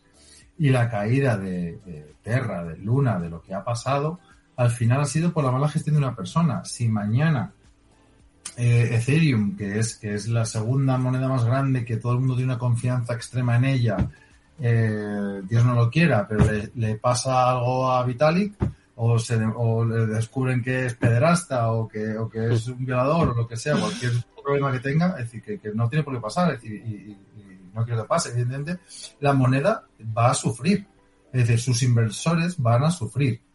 Y eso tenemos que tener la garantía de que en Bitcoin no va a pasar. Es decir, Bitcoin lo, único que puede pasar es que de repente eh, Satoshi se levante de la tumba o venga de otro planeta y diga, hola, ¿qué tal? Yo soy Satoshi Nakamoto eh, y Bitcoin se irá a la puta o al cielo. Pero tenemos que tener, ser conscientes que a veces nos enamoramos de proyectos y, y nos pasa porque los creemos que son 100% seguros y yo conozco a gente que estaba totalmente enamorada de Luna, del proyecto Anchor, estaba muy, muy metida y confiaba en ello porque era realmente era un proyecto muy bueno. Y es que todo el mundo lo veía. Es decir, joder, estaba, estaba la séptima en el CoinMarketCap. ¿Quién podía pensar? Y es que ha sido dos días, dos días y se ha ido, y se ha ido a cero. Entonces, la gente tiene que tener en cuenta y tiene que aprender. El problema es que la gente no aprende, quiere que alguien le diga qué hacer con su dinero. Tiene que aprender los fundamentales de cada proyecto y hay que estudiarlo y hay que saberlo y hay que saber a quién sigues y de quién te fías. Que yo no me fiaría de nadie, pero al final, oye, lo primero es aprendes tú, tomas tus propias decisiones y así, si, si la lías, la culpa es tuya. No puedes culpar a un tercero, como he escuchado también a Alejo de análisis de Bitcoin y a, mm. A otros compañeros que les echan un montón de hate en sus vídeos porque al final ellos hacen su análisis y su análisis, evidentemente, con estas cosas puede fallar, porque no son adivinos, son magos, ¿sabes? No son adivinos. Es decir, no, es decir, la gente tiene que responsabilizarse de sus actos y hay que saber dónde se invierte.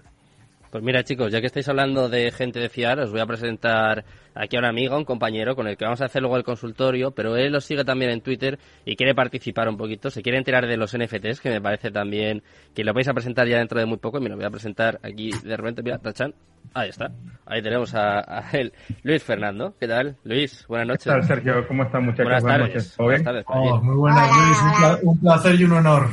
Un placer, un placer es mío. ¿Todo bien por allá? Muy bien. Me alegra, me alegra. Eh, vale, mira, hay un tema que están comentando, y es que hay algo que quizás no han tocado, y es que todo el mundo quiere estar dentro del mercado cuando ya ocurrió la crisis.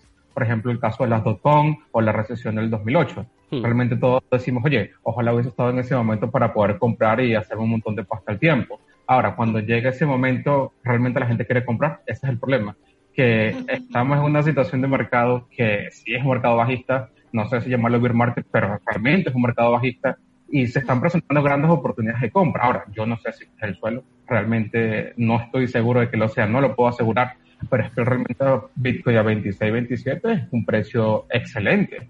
Así que en lugar de tener miedo pienso que hay que pensar con cabeza fría en este momento y aprovechar las oportunidades de compras que no el mercado. Que cae un poco más, pues venga, si tienes liquidez, compras un poco más. Y es que este es el precio de compra realmente. Ahora, con el tema de Terra, Sí, nadie se lo hubiese imaginado, pero es que ya también pasó algo similar en el 2008, sino con Bitcoin. Así que no es primera vez que pasa, va a haber gente que va a salir del mercado que habrá entrado mal asesorado, sin conocimientos, pero es que todo va para rato, y así que en esa parte estoy de acuerdo con ustedes. Mira, me gusta mucho, eh, quiero saber vuestra opinión, pero me ha gustado mucho este mensaje de Tekel Trades que dice, es para mí un buen ejemplo eh, de lo que es estar en este mercado, pero de alguna forma bien, bien asesorado. Mira, dice, yo llevo menos de un año y el pánico me calaría hasta los huesos de no ser por gente como la de la comunidad baldomera que se saben explicar y te hacen ver las cosas desde una perspectiva más grande. Así que primero le damos la enhorabuena a este espectador, a este miembro de, Baldomera Crypto. Y es un ejemplo, ¿no? De, que las cosas se pueden hacer bien y que no hace falta... Eh, Luis en eso sé que va a estar de acuerdo con vosotros, ¿eh? No hace falta ser un moonboy, decir que esto se va a ir a, a 100.000, que, va a hacer, que vas a hacer un por 10, que te vas a comprar un Lamborghini, porque así lo que haces es que la gente se dé la hostia, pierda su dinero y, y lo más normal es que la gente que hace eso encima se llene los bolsillos a costa de, de cautos o de gente que directamente pues desconoce un poco pues de qué va el mundo cripto. Así que a mí me gusta rodearme de gente buena como vosotros, ¿eh? así que es un placer también. agradece, agradece. ¿Qué opináis de, de, lo que dice Luis? ¿Estáis de acuerdo? ¿Que, ¿Creéis que estamos en, estamos en Beer Market? Bueno, yo creo que sí. Estamos en Beer Market. Es que no se puede negar. Eh, hay que llamarlo así. Yo lo llamo así, sin miedo. O sea, es así. Ya está. No tengamos miedo. Pero aprovechémoslo. Es que, vamos a ver, eh, es que es eso, aprovechémoslo, hay oportunidades, o sea, eh, chicos, aprovechémoslo. Yo, eh, hace media hora antes de empezar el programa, mm. he comprado, he comprado Bitcoin, un poquito más, ¿vale? Yo lo dije a, mi, a mi familia, a mis chicos, a, mi equipo, ¿no? Se lo dije en febrero, cuando llegue a 30, empezaré a comprar. Y si sigue bajando, seguiré comprando. Eh, esa, bueno, es, eh, yo me marqué esa estrategia personal, ¿vale? Mm. Entonces, eh, llevo ya unos días comprando, ¿no? Y, y me, bueno, lo puse por Twitter hace media hora, ¿eh? Bueno, hace media, media hora antes de empezar. Mm. Y me decían, y me decían, pero si va a llegar a 15. Pues chicos, si llega a 15 compraré también. Es que, ¿dónde está el problema? Eh, posiblemente el que ahora no compra, el que ahora no compra en 15 no comprará. Y comprará en 50. Pero es que es así, es que ese tipo de gente existe. Comprarán 50.000 cuando, cuando se piensen que nos vamos a 100. Pero en 15 no va a comprar porque tendrá miedo. Y hay que entender, si tú entiendes el activo en el que estás invirtiendo, no tienes ese miedo. Y sobre todo si no te sobreexpones, vuelvo al mismo discurso. A ver, si tú, si tú tienes 10, no inviertas 10. Invierte 2, 3, no seas tus números. Pero si inviertes, no 10, hay gente que invierte 15. Pide créditos, hace locuras. Entonces, por favor, eso es lo que, lo que va a acabar contigo. Pero obviamente este es el momento de comprar. Y no sabemos cuál es el suelo, como, como decía Luis, nadie lo sabe realmente, pero bueno, mientras vaya bajando iremos comprando. Simplemente, ya está. Y, esa, es, esa, es una estrategia que yo a nivel personal sigo y, ya está. Eh, concuerdo totalmente con lo que ha dicho.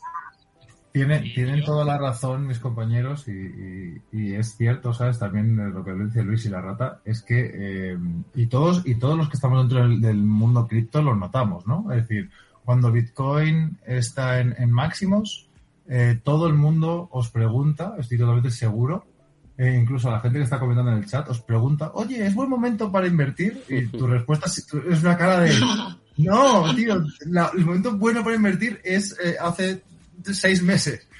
Aún así, aún así, siempre, a mí cuando alguien me ha pasado ya en, muchas ocasiones, siempre os digo, lo mejor es que entres. Da igual el momento de cuándo entres, el, el poder estar dentro del mercado, hacer una estrategia buena, con unas buenas compras periódicas, aprovechar los DIP, etcétera, etcétera, etcétera. Pero como dice la rata, es decir, cuando tengamos oportunidades como la que estamos viviendo, que tenemos eh, Bitcoin al 50% de descuento, que es como yo lo veo, es cuando tenemos que empezar a comprar. Evidentemente no sabemos dónde está el suelo, ojalá, ojalá bajase a 10.000 y estemos dos años eh, lateralizando entre 10 y 30, porque al final lo que nos va a permitir es eh, a los retails que, que, que sabemos en qué cribo estamos, poder comprar más. Pero ¿qué pasa? Que al final lo vemos claramente, las búsquedas de Google, la gente que entra, son gente que solamente quiere entrar cuando Bitcoin va en, 60 y se va a ir a 280 mil. ¿Sabes? Que, que los que estamos dentro sabemos que algún día llegará y, creemos que irán más o cada uno tendrá su visión a largo plazo o no. Pero sí que tenemos que tener en cuenta eh, que el mensaje que damos a la gente que todavía no ha entrado a esta comunidad debe ser un mensaje de, oye, esto no es para hacerte millonario, esto no es para especular Porque cuanto más serenidad demos en ese mensaje, provocará que luego nos vengan menos veces a decir, porque yo estoy harto y creo que os pasará igual a todos, que cuando Bitcoin baja, todo el mundo os dice que Bitcoin. ¿eh? Y te deja ahí como la puntita de todo el mundo. Es decir, mejores amigos, familia, todo el mundo que sepa que estás en criptomonedas, que a la rata sé que no se lo cuenta nadie, pero todos los demás nos lo comentan. Es decir, y, hay que.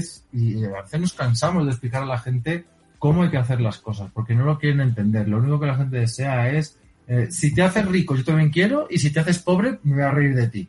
Y a veces que tragar con eso es complicado. Correcto. Yo creo que la gente lo que tiene que tener claro... Eh, Mike, se te escucha muy bajo. Sí. ¿Y ahora? No. Mm. ¿Y ahora? No. ¿Ahora? No, no, no. ¿Nada? ¿No? ¿No? Venga, se te entiende, pero muy bajo. Dejamos hablar solo a ti y, y ya está, y tenemos para adelante. A ver. Ah, intenta hablar un poquito alto y ya está. A, ver, ¿se me oye ahora o no? Ahora perfecto. Perfecto. Vale. Que la gente lo que tiene que tener claro en un mercado cuando está bajista es pensar, la gente que tiene mucho dinero... Pero bueno... ¿Qué ha sido, ha sido eso, Lloren? Por Dios, ¿qué estás haciendo? Ha sido Docuón. Ha sido Lloren que se ve que ha puesto algo en el móvil o alguna cosa. Ah, eh, eh, la gente lo que tiene que pensar es, la gente con mucho dinero, ¿por qué tiene mucho dinero? Porque en estos momentos es cuando compra. Ahora, cuando, cuando los, bienes inmuebles están más bajos de precios, cuando, cuando más compra, cuando los terrenos están más bajos es cuando compra, cuando Bitcoin está más bajo es cuando compra. Es decir, por eso tienen dinero. Y la gente va al contrario. La gente va, cuando está cayendo, tiene miedo y solo ve oportunidad cuando ve que está subiendo. Entonces es como un poco qué es lo que están haciendo con la gente. Es como el ciclo del agua. Es la psicología de las eh, masas. Te vendo caro, te vendo caro, luego tiro el precio, te asustes y me lo vendes barato otra vez a mí. Y te lo vuelvo a comprar. Y cuando lo vuelvo a, a pumpear, te lo vuelvo a vender caro. Y así están haciéndose poco a poco mm, con bastante Bitcoin ya las la ballenas y las institucionales, etcétera. Hmm. Y entonces, pues nada, básicamente eso, que, cuando caen las cosas es cuando es la oportunidad. Hmm. Eh. en la crisis está la oportunidad. Y eso es así. Me tiraría hablando con vosotros pues toda la noche, la verdad. De hecho, luego os voy a hacer una propuesta, ¿eh? ya lo adelanto aquí en, en directo, a ver que, vayan especulando aquí eh, los oyentes y los espectadores. Pero eh, estoy deseando que me presentéis vuestra colección de NFTs. Pero antes, os quiero hacer la última pregunta. Quiero que me comentéis un poco vuestra opinión, eh, vuestro punto de vista, obviamente. Eh, ¿Cuál es el futuro del mercado cripto para vosotros? Si pensáis que vamos a ver máximos históricos este, este año, si la segunda mitad del año va a ser un poco mejor. Poco que me contéis cómo, cómo lo veis cada uno. Díselo, Mike, díselo. Pues yo, pues yo, mira, yo, la gente eh, que vuelva en el 2023. Resumiendo. Que, vuelva en el 2023. Sí, porque, porque los próximos meses eh, la gente se va a tener que apretar el cinturón. Con las subidas de tipos de interés, se va a cerrar el grifo a los ciudadanos y a las empresas. Eh, por el aumento de tipo y del precio del dinero. Hmm. Es porque la impresión ha sido bestial desde que empezó la pandemia y claro, eso ha causado una inflación eh, y unos precios que cada vez están más altos y no han tenido más remedio los gobiernos que empezar a tomar tarde ya, tarde, porque la, eh, creo que el Banco de Inglaterra es el único que está teniendo narices de, que ha empezado un poco antes a tomar medidas. Hmm. Pero en general, los bancos centrales un desastre, los políticos un desastre.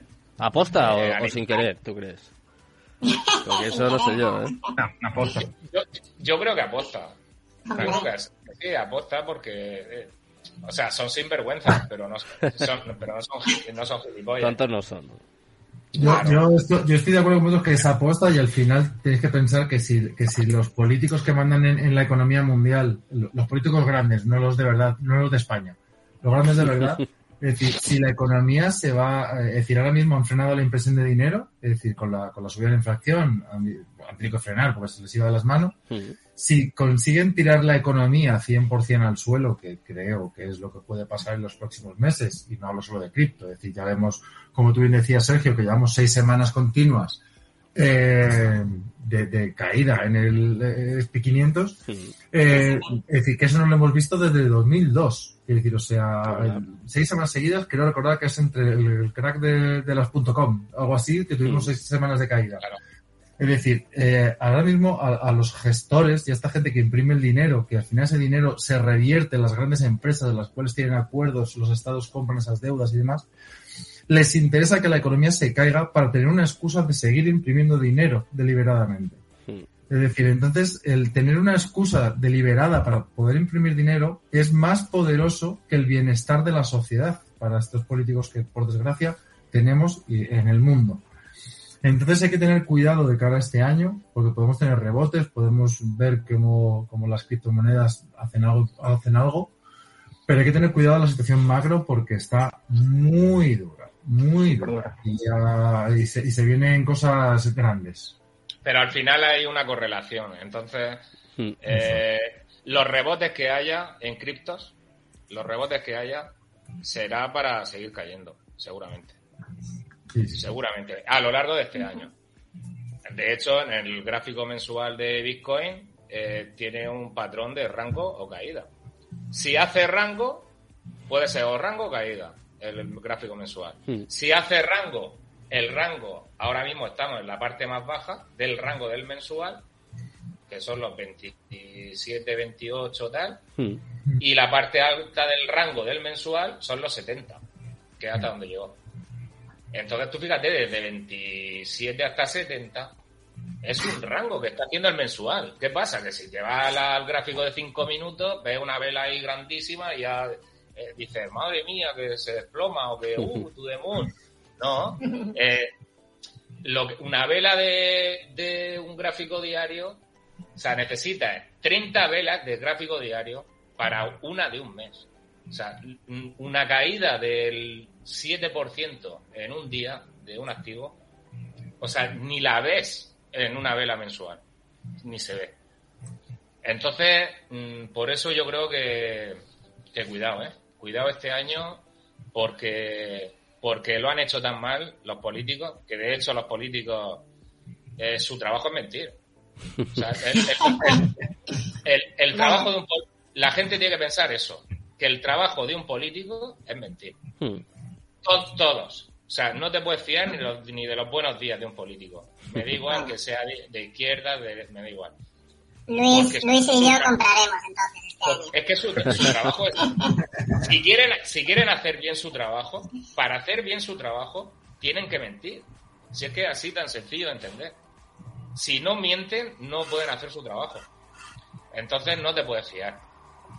Bueno. Y por eso hay que llevar cuidado, porque está la cosa complicada y lo que viene, eh, el precio de la energía, eh, todo. O sea, la cadena de suministro completamente rota, prácticamente, y eso se, se traduce en subida de precio. Hmm. Bueno, pues estamos de acuerdo contigo, Mike. Desgraciadamente vienen curvas, pero bueno, nosotros hoy estamos intentando, aparte de poner un poco de cordura y de sentido común, que creo que que le estamos haciendo. Estamos intentando conoceros un poco más. Y mira, tenemos con nosotros a Little Devil. Eh, no sé si estamos teniendo algún problemilla, porque a veces veo que se conecta y se desconecta. Pero eh, queremos conoceros un poco más y queremos conocer o, que nos contéis eh, todo, vuestra, todo sobre vuestra colección de NFTs. Así que os dejo un poquito este espacio para que, para que nos contéis. Hola Little Devil, ¿nos oyes? Buenas noches. Hola Sergio. Ahí está, perfecto. Buenas, Will. Buenas, Will. My micro, a Loren. Hola, Un abrazo. abrazo. Eh, a ver, cuéntanos. Pero más, más, que, más que a ustedes, más que a ustedes, es grato abrazar a esta cantidad de personas que nos están escuchando hoy. Porque es que es gracias a ellos que nosotros estamos aquí. Bueno, gracias a Sergio. ah, okay. Sergio, gracias por la invitación, de verdad. Nada, gracias a vosotros por estar aquí. Y a esas personas que me están escuchando, gracias por creer creer en esto, esta historia de criptos que que viene un poco sacada de los cabellos, ¿no? Y, y, ahora escuchaba cómo, cómo sentar bases en el mundo cripto. Y si es difícil en el mundo cripto, cuando abrimos la rama para, para los NFT, nos encontramos con otra pared. Hmm. Ya, ¿por qué la pared? Porque si, el, si, una criptodivisa, vamos a hablar de una moneda X, no voy a decir nombre alguno, hmm. esta moneda X, eh, hombre, vamos a, vamos a hablar de, de, de, un euro. La tenemos en mano, la apretamos, podemos pegarle a alguien con ella y está allí. Ah, hazlo, hazlo con un Bitcoin, hazlo con un Teta, hazlo con un Luna, no puedes. Y hasta allí, eh, no, al menos con Luna. Con Luna se evapora. Eh, no, ya. Pero cuando entramos al mundo de los NFT, entramos a, un, a una situación mucho más compleja. Y es cómo podemos darle valor a algo que hizo una niña de 8 años, como en el caso de de aquellas ballenitas pixeladas. Cómo darle valor a los 5.000 días de bípode. Fotos de un loco que pintó durante 5.000 días y luego las subió. Ostras. O cómo es que el, club de los monos aburridos, del chat de los monos aburridos, ha tenido tanta acogida. ¿Qué, ¿Qué, de diferente tienen ellos a el JPG que tú bajas con el clic derecho? y, el cual es la broma típica que nos hace aquellos que estamos en el mundo de los NFT. Hmm. ¿Ya? Y, hemos hablado hasta el cansancio de esto. Los NFT son más que una foto. Son más que eh, el hexágono que Twitter quiso poner. que Twitter quiso poner. Yo no he puesto todavía mi baldomera de hexágono porque Twitter todavía no ha determinado que, que puede aceptar Solana, solo Ethereum. Hasta ayer tuve mi del Devil eh, en el hexágono. Soy baldomero, entonces tengo que poner mi baldomera, pero eh, está como, está como, como una foto. Y es porque, ¿cómo podemos nosotros hacerle entender al mundo que más que una foto, esto va de la mano con la persona? Y ustedes dirán, pero ¿cómo? ¿Cómo yo me voy a, hacer representar por una figura que ni siquiera es parecida a mí? O que ni siquiera la conozco, que Es que es muy simple. El NFT tiene tres elementos fundamentales. El primero, y es el punto, uno de los puntos especiales de nuestra colección, es que el NFT nuestro no es estas siete carpetas randomizadas que se volvieron de, típico lenguaje nuestro. Epic, rare, super rare, legend. Y tú los escuchas hablar de esas propiedades que, que ni los que siguen a Pokémon en la calle, ¿no? Tú los escuchas diciendo, bueno, tengo un super rare. ¿Y cuál es tu super rare? Eh, eh, me salió con cuatro píxeles a la izquierda. Wow, qué raro ¿Y cómo lo hiciste? Eh, el, Random Automatic Center.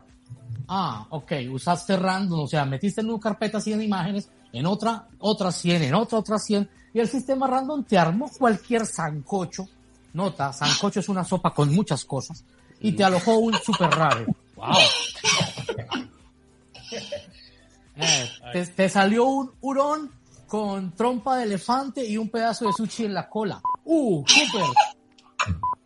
Mm, va. ¿Qué tiene de especial nuestra colección? Tres cosas elementales. Esa es la pregunta. Que todas las colecciones de NFT deben tener. El primero, el diseño. Nuestro diseño Baldomera, síndrome, la imagen de Baldomera Larra y aquel identificador de este gran grupo y esta gran comunidad de los baldomeros. Mm. Y esta muñequita fue diseñado en nuestros Twitter y en nuestros canales de Telegram, hemos compartido todo el proceso de diseño ah, que llevó desde los primeros trazos hasta lograr al boceto principal. Y uno diría, ok, ya, eso lo han hecho todos los dibujantes. Sí, claro, hasta ahí. Pero nosotros seguimos y dibujamos una a una las 666 baldomeras que tienen. Joder. Una a una fue dibujada. Y así tengan las características que las usamos, Epic, Rare, Super Rare y Legend, no son asignadas por randomización. No fueron así. fueron dibujadas una a una y tenemos los procesos manuales de las 666 y es por eso que nuestro, nuestro, nuestro NFT lleva el copyright del dibujante para aquel dueño que lo quiera tener. Oye, ¿y por qué 666? Me resulta curioso. Es, porque 69 eran muy pocas y eran las dos opciones. si hubiéramos puesto 6.969 hubiéramos tenido algún problema de Kama Sutra o cosas así. Lo evitamos, dejamos los 666. Eh, eh, mi avatar es, es el Little Devil, es un diablito de nuestra colección original de Crypto Babies. ¿Ya? Eh, ¿Qué es lo que pasa entonces? Eh, que, quisimos armar todo dentro de un proceso de creación de un némesis a un grupo, un grupo fuerte, y lo tengo que reconocer, que son los criptoperversos.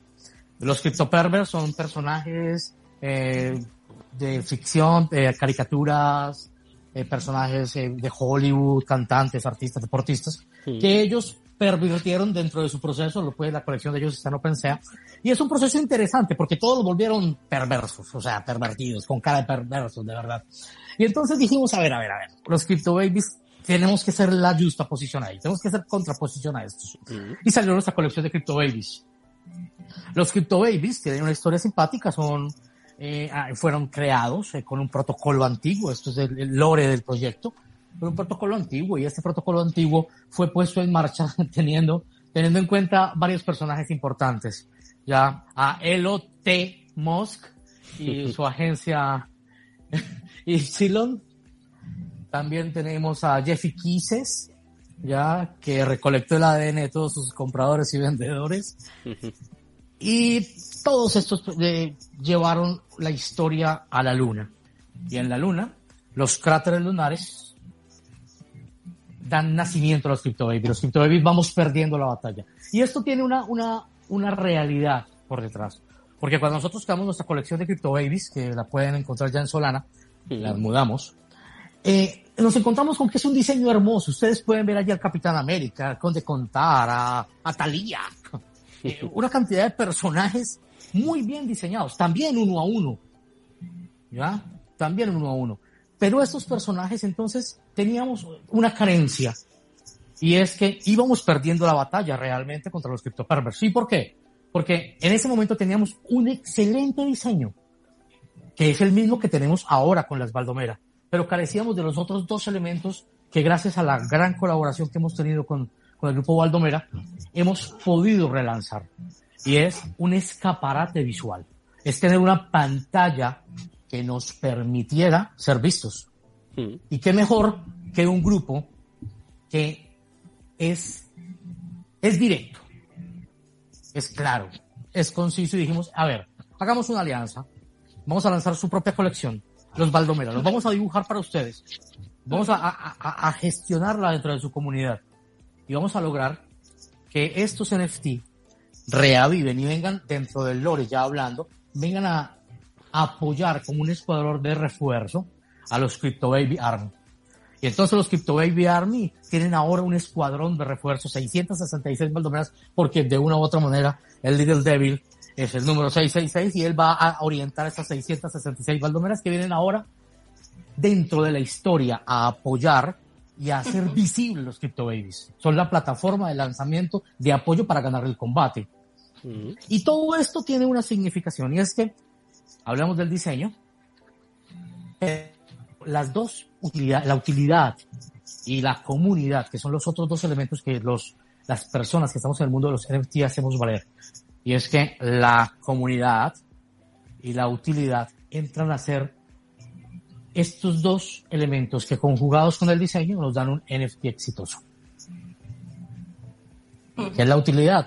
Hombre, la utilidad inicial y la magnífica que tenemos es el apoyo del grupo de Baldomero para que dentro, dentro del proceso se haya creado un grupo VIP de NFT que tiene cuatro salas y obviamente Mike, Loren, eh, Micro y Rata nos pueden ser más mm, amplios al explicar esta utilidad. Pero antes de ello, el tercer elemento de un, NFT, de un NFT que tenga éxito es la comunidad. Y la estamos logrando con una comunidad que día a día está creciendo, pero más que todo está posicionándose con, con ese sentido de pertenencia.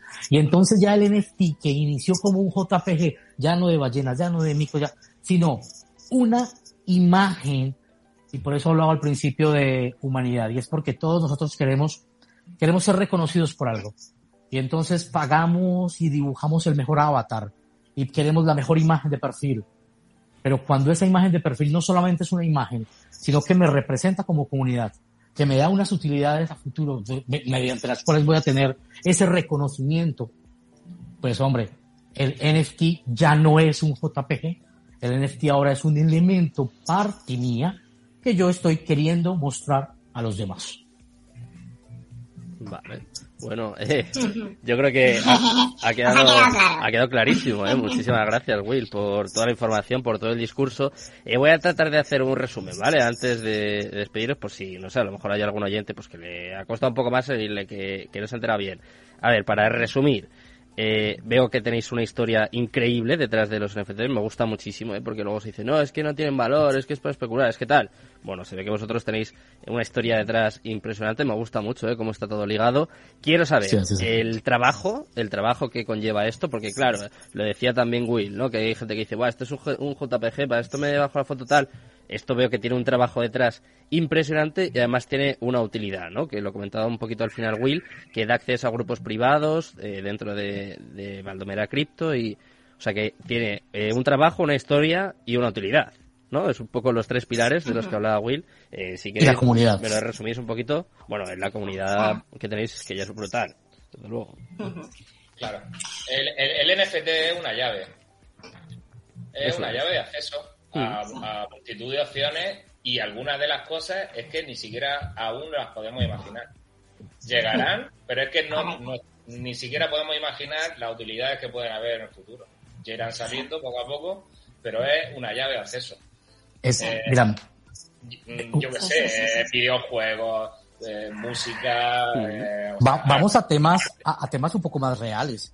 Alfa Romeo Alfa Romeo hace 15 días, creo que fue, un mes, lanzó el primer NFT utilitario de, sus, de, de uno de sus versiones de automóvil. Mm. Y este NFT iba asociado con la marca de ese vehículo en particular y allí llevaba toda la vida técnica del vehículo, reparaciones, manutención, propietario, cambios de propietario. Y, y como es, y como queda grabada en la cadena de bloques, pues sencillamente es una eh, información que va a ser inmutable a futuro y va a agregar valor, y, perdón que sea redundante, va a tener valor agregado al Alfa Romeo. Sí. Eh, de Europa acaba de empezar a vender tickets por NFT. Entonces, el NFT va a entrar a revolucionar. Y yo, yo fui, yo tengo un tweet por ahí donde dije, en un futuro, nuestro ID va a estar relacionado con un NFT. Sí. Va a pasar. El, DNI, el DNI va a ser un NFT. Sí. El pasaporte. El pasaporte. incluso puede ser el, el, nuevo LinkedIn, puede ser el NFT. Mm. ¿Es así? Sí. Mil, mil, mil, mil, mil cosas que se pueden hacer. Y sobre todo, eh, incidiendo en estos tiempos de pánico, miedo, la gente busca en qué invertir. Mucha gente está invirtiendo y se está guardando en NFTs. Sí. Como, como, como como posicionamiento de seguridad. O sea, sus activos los están refugiando en NFTs en estos momentos. Porque es que realmente eh, es un activo de refugio. O sea, a ver, hay, que tener, también en consideración, perdona Rata, sí.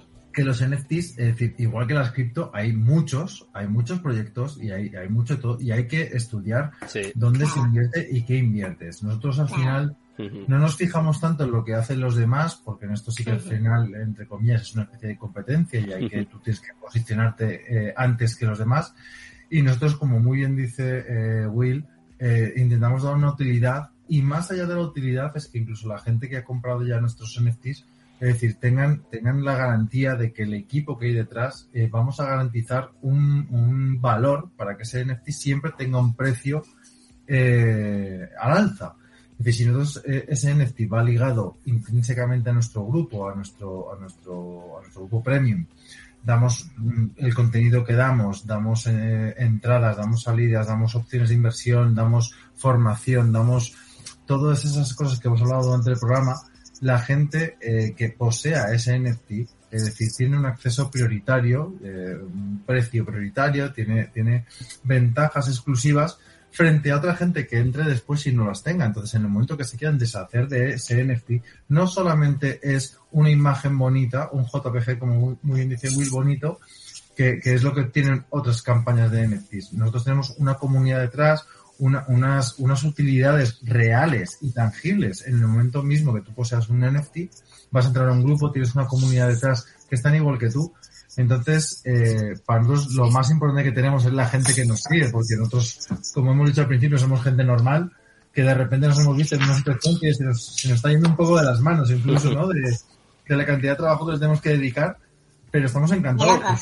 Eh, eso es, se, se, ve en el chat la gente cómo apoya, cómo habla, cómo te están encañados contigo. Ostras, te sientes comprometido. Yo esta mañana me he levantado dos horas antes para poder mandar unos documentos que tenemos que hacer en el grupo para poder seguir trabajando y adelantarnos. Y lo hago de mil amores. Y no lo haría para otras cosas en mi vida, ¿sabes? Y, y eso al final es utilidad que se transmite en cada año. Por eso van también las cosas, ¿eh? seguro, porque se ve que hay mucho trabajo y mucha mucha pasión, mucha pasión detrás. Sobre todo veo por vuestra comunidad, que es lo más importante, que veo pues cómo, cómo les cuidáis y cómo, cómo les atendéis. Eh, os tengo que despedir ya con todo el dolor de mi alma, pero os voy a hacer una propuesta, ¿eh? os lo he dicho antes y yo cumplo. Ah, mira, por aquí, que soy Cristo Brusot, dice por aquí, era Cristo, le mandamos un... Un abrazo. Sí, señor. Un abrazo. Gerard. Eh, campeón. Es Gerard. Gerard Sí, también entrado, sí. Le mandamos un abrazo y eh, antes de despediros, eh, me ha gustado mucho estar con vosotros, me lo he pasado muy bien, la verdad. Hacía tiempo que no tenía una tertulia que se me pasaba tan rápido, lo digo, lo digo de verdad, ¿eh? Así que... Eh, ¿Se os parece? Ah, no, mira, eh, nos pedimos también con, con imagen. ¿Qué os parece si organizamos para despedirnos, eh? Para despedirnos bien. Os da una sorpresa al final hoy.